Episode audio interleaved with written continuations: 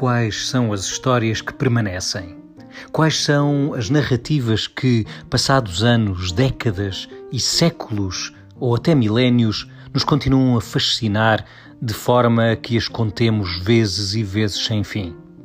São estas narrativas os episódios mais marcantes das histórias e as das suas personagens que vamos explorar aqui todas as semanas. Vamos falar de livros, de filmes, de poesia, de narrativas, contos tradicionais e orais, mas acima de tudo e sempre boas histórias, estejam elas onde estiverem. Bem-vindos ao Histórias para que te quero, todas as semanas com Francisco Gomes.